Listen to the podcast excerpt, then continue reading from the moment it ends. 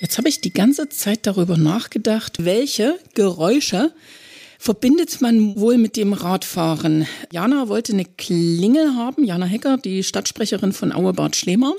Ich habe mir gedacht, das Geräusch passt auch irgendwie zum Radfahren. Achtung, keine Ahnung. Vorführeffekt. Vorführeffekt. Das sagt er, Markus Illmann, unser Gesprächspartner heute im Podcast Auebad Schlemer hört. Lieber Markus, jetzt musst du es auch nochmal knacken lassen. Ich probiere es mal, klick auf erstmal in die Runde. Ja, das klappt besser. also ganz kurz, Wasser wird am Wochenende, an diesem Wochenende ab dem Freitag wieder eine ganz wichtige und wesentliche Rolle spielen. Genau, es geht wieder los, ne, zum 17. Mal. Wir freuen uns auf jeden Fall drauf. Alles ist, denke ich, ganz gut vorbereitet. Aber die meisten schütten sich nicht Wasser rein, sondern so isotonische Getränke. Na, das ist doch ISO. Also was so? erzählst denn du hier?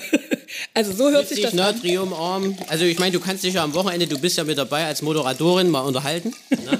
mit den Jungs. Ich glaube, du kannst auch mal das testen, was in den Trinkflaschen drin ist. Ne? Aber Wasser also wird es wahrscheinlich nicht sein. Wasser Pures Wasser wird es nicht sein. Cola ist es, glaube ich, auch ganz oft bei vielen Menschen. Im, Im, Ziel dann meistens. Mhm. So, jetzt müssen wir erstmal unsere Hörer mitnehmen. Also wir wollen jetzt nicht über Wasser, Cola oder isotonische Getränke reden, wobei das natürlich auch so eine Begleiterscheinung ist, sondern wir wollen sprechen über die 17. Das muss man sich mal auf der Zunge zergehen lassen. Besser als das Wasser. 17. Erzgebirgstour. Markus, ich habe es vorhin schon mal getestet, sozusagen im Vorgespräch. Es ging ganz klein los. Ich hatte so auf fünf oder sechs Freunde getippt, die sich mal irgendwann duelliert haben auf der Straße des Erzgebirges oder auf den Straßen des Erzgebirges. Aber du hast gesagt, es waren sogar noch weniger. Genau, es waren mal drei Sportler und das waren auch drei Freunde und die sind es jetzt immer noch. Und letztes also Jahr ihr redet ja, noch miteinander? Ja, ja, wir reden noch miteinander. Ne? Äh, einer davon ist der Thomas, der hat ja im letzten Jahr mit dir gemeinsam die Tour telefoniert. Äh, telefoniert? moderiert. Der hat auch mit dir bestimmt telefoniert, aber auch moderiert. Wir haben ne? sehr oft telefoniert, auch über ja. den FC Erzgebirge Aue. ja, ja. Thomas ist auch sehr sportbegeistert. Thomas Heinemann. Ganz genau, richtig. Ne? Handball, Fußball und auch Radsport. Dieses Jahr ist er leider nicht mehr dabei, er ist auf einer Hochzeit bedauere ich sehr. Heiratet er? Nee, er ist verheiratet. Nee, er ist schon verheiratet. Ja, okay. Ich glaube, sein Cousin heiratet. Okay, da konnte er nicht absagen. Richtig. Mhm. Und deswegen werde ich dich unterstützen als Moderator. Ne? Und ich bin mir ganz sicher, einen besseren kann man sich dann auch gar nicht vorstellen, denn ihr habt auch in diesem Jahr wieder tolle Sachen vor. Es geht gleich heiß her am Freitag. Genau, es geht Freitag los, diesmal in Allerbrunn. Also das ist eine absolute Premiere. In den 17 Jahren kann ich mich nicht daran erinnern, dass wir schon mal in Allerbrunn gestartet sind. Und ja, ein Zeitfahren wartet auf die Teilnehmer am ersten Tag. So, jetzt könnte der ein oder andere kommen und sagen, Mensch, wo willst du denn da Zeitfahren machen? Aber tatsächlich, eigentlich wolltet ihr wo ganz anders noch hin. Ihr wolltet nämlich hoch auf den Auersberg. Genau, geplant war auf jeden Fall, dass die Tour mal wieder auf dem Auersberg endet und das wäre eigentlich, sagen wir mal, vom Sperraufwand optimal gewesen, mit dem Zeitfahren die ganze Geschichte zu machen, dass die Etappe auf dem Auersberg endet. Leider hat es mit der Genehmigung nicht geklappt und jetzt endet die erste Etappe äh, an den Riesenberger Häusern. Kennen die Ausflügler im Erzgebirge? Wie steil geht's denn da hoch?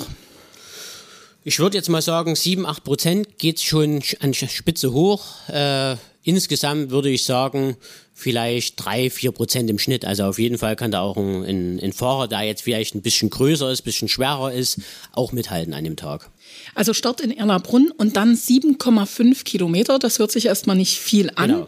aber immerhin 250 Höhenmeter auf dieser Strecke. Genau, 250 Höhenmeter. Es geht auf jeden Fall hoch nach Johann Gorigenstadt. Eine kurze Abfahrt hinunter.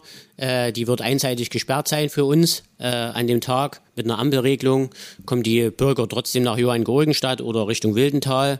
Und dann geht es gleich wieder rechts weg in den Wald zu den Riesenberger Häusern. Klasse.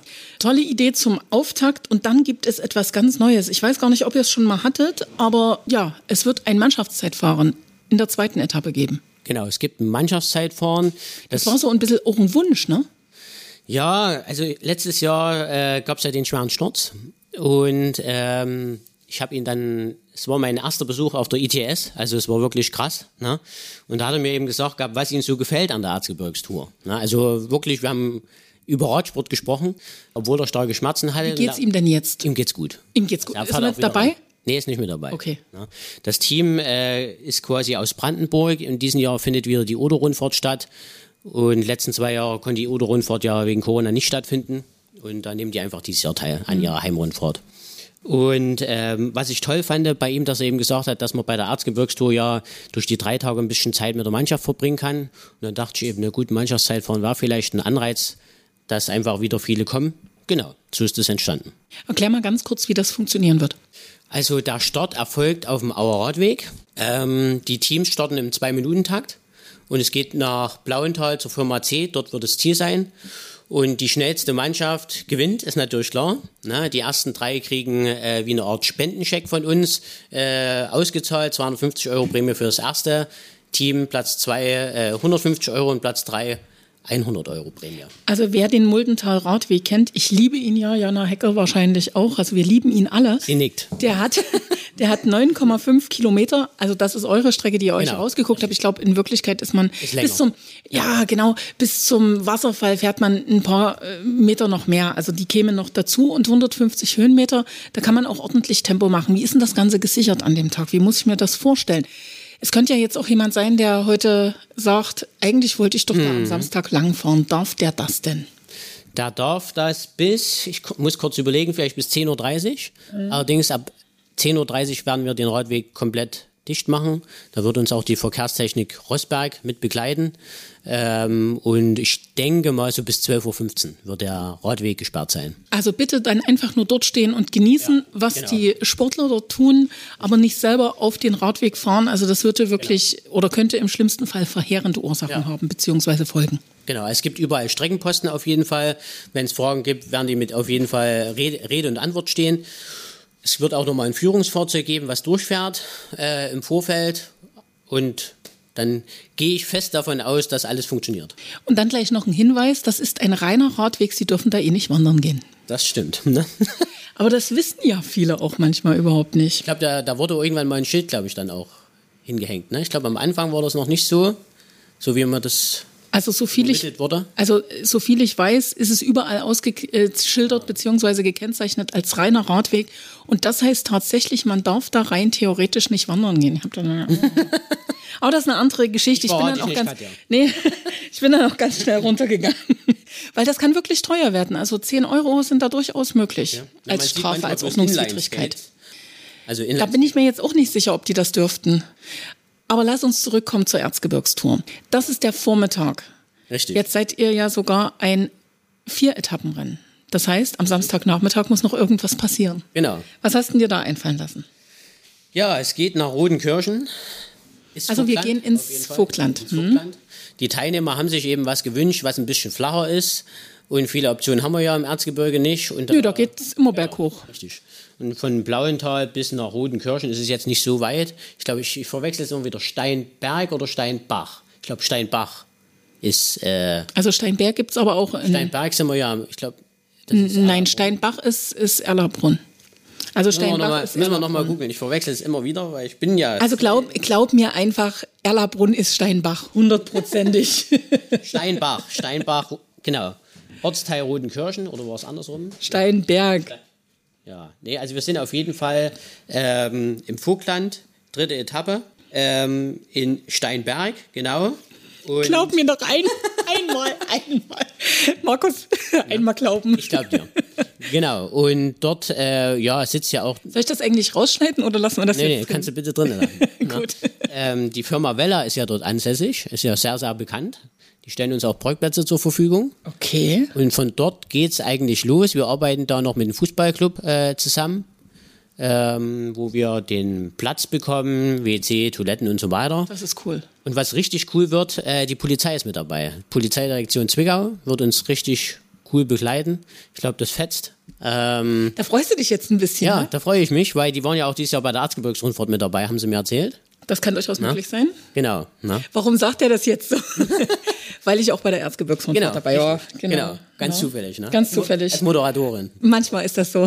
Wie war's da eigentlich? Da hatten wir noch gar keine Zeit gehabt. Es war eine sehr, sehr schöne Runde. Also die ist wirklich gut gewesen. Also das hieß ja bei uns sozusagen zurück zu den Anfängen. Also die Erzgebirgsrundfahrt war ja wirklich als Rundfahrt angelegt durchs ganze Erzgebirge. Dann ist irgendwann mal so ein Rundenrennen draus geworden, also so kleinere Runden. Und jetzt wieder diese große Runde, die auch ein bisschen nach Mittelsachsen geführt hat, die dann hoch zum Spiegelwald geführt hat. Die Radfahrer nennen das Ganze Himmelsleiter. Und also da hat sich dann auch wirklich die Spreu vom Weizen getrennt. Zurück dann natürlich ans Einsiedler Brauhaus. Also ich fand's richtig klasse. Es hat unglaublich. glaub ich auch, ne? Es war heiß. es war sehr heiß. Ja, Wie soll es denn überhaupt am Wochenende werden? Also ich habe mal geschaut, ich glaube 20 Grad rum. Mhm. Das ist eigentlich optimale Bedingungen, finde ich. Ja. So, und jetzt waren wir bei der dritten Etappe, die von der Polizeidirektion Zwickau abgesichert wird. Richtig. Was, äh, oder andersrum, wo führt die lang? Wie hast du die Runde überhaupt gefunden, diese Strecke an der Stelle? Ich bin einfach mal im Herbst mit dem Auto, habe ich mich ins Auto reingesetzt und einfach mal die Gegend ein bisschen erkundet. So ist die Strecke eigentlich entstanden. Mhm. Die war eigentlich ein bisschen anders geplant. Es gibt eine größere Baustelle äh, im das ist schon wieder, also das ist eigentlich ganz witzig. Ich dachte, das ist komplett Vogtland, aber Teile davon sind Zwickauer Land. Ähm, und da gibt es ein paar, paar Baustellen, längerfristige Baustellen. Und dann hat die liebe Frau Ast, muss ich jetzt wirklich mal betonen, vom Vogtlandkreis, da einfach eine Etappe vorgeschlagen. Und die ist dann am Ende auch geworden. Also da wirklich, muss man wirklich sagen, auch mit den Ämtern, äh, das funktioniert ja eigentlich hier auch gut. Ne? Ähm, ja, haben wir die Etappe dann eben genommen auf Empfehlung des Vogtlandkreises. Das ist Etappe Nummer drei. Richtig. Aber ich habe ja schon gesagt, ihr seid ein Vier-Etappen-Rennen. Der Sonntag kann nicht ungenutzt verstreichen. Nee, also man muss ganz klar sagen, dass die dritte Etappe ganz im Sinne der Sprinter steht. Ähm, ich glaube, es gibt neun Sprintwertungen an dem Tag zu verzeichnen. Und Sonntag, ja, dann sind die Bergfahrer gefragt. Es geht los. Ich ahne es, genau. Ja. Du liebst Magersbach. Warum eigentlich? Das ist eine schöne Strecke. Also die, die Fahrer geben auch immer so ein positives Feedback, dass das einfach eine Traumrunde ist. Ne? Mhm. Obwohl sie so viel durch den Wald auch führt. Ja. Oder gerade mein deshalb gut, wahrscheinlich. Es können ja froh sein, dass es noch Bäume gibt. Ne? Ja, das ist ja, richtig. Das richtig. auf jeden Fall. Ja. Ist das dieselbe identische Runde wie vergangenes Jahr? Nein, ist es nicht. Also wir haben jetzt noch mal ein kleines bisschen äh, eine Erweiterung von dem Kurs. Äh, ist es uns gelungen. Ähm, Weil es gab den Wunsch, wenn ich es richtig weiß, also jetzt könnte es eigentlich auch mal über 100 Kilometer gehen. Genau, richtig. Das war der Wunsch. Das schaffen wir dieses Jahr. Mit 103 Kilometern. Mit 103, genau. Und 2300 Höhenmetern. Richtig. Ordentlich, ne? ne? Wahnsinn.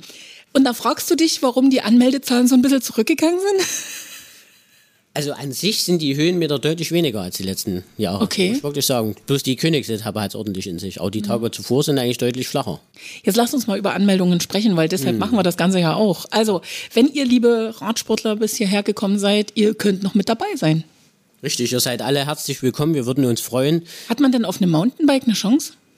Auf dem Mountainbike ist eine gute Frage. Es kommt darauf an, wenn man richtig fit ist, prinzipiell schon die Übersetzung ist, glaube ich, wichtig. Ne? Wenn du da 50 km/h dann nicht mal richtig treten kannst, das ist halt ein Problem. Dann können die Rennradfahrer, weil sie eine andere Übersetzung haben, dann einfach noch ein bisschen Druck geben. Ne? Aber dabei sein ist alles, war ja. doch das olympische Motto. Richtig, richtig. Also Mountainbiker sind auch herzlich willkommen, Trekkingradfahrer. Wir hatten sogar mal einen Trekkingradfahrer, der hat wirklich die Tour gewonnen. Ne? Echt? Ja, Mit einem Trekkingrad? Hat alle Rennradfahrer abgezockt. Unglaublich. Richtig. Ne? Also wenn ihr jetzt sozusagen Lust bekommen habt, dann dürft ihr euch anmelden. Wie sieht es denn aus genau. mit den Anmeldezahlen, den aktuellen? Also es mussten wieder einige absagen. Es gab natürlich auch bei Rennen, also außerhalb der Erzgebirgstour in der bisherigen Saison Stürze. Ähm, wir sind jetzt ungefähr so bei 107 Starter.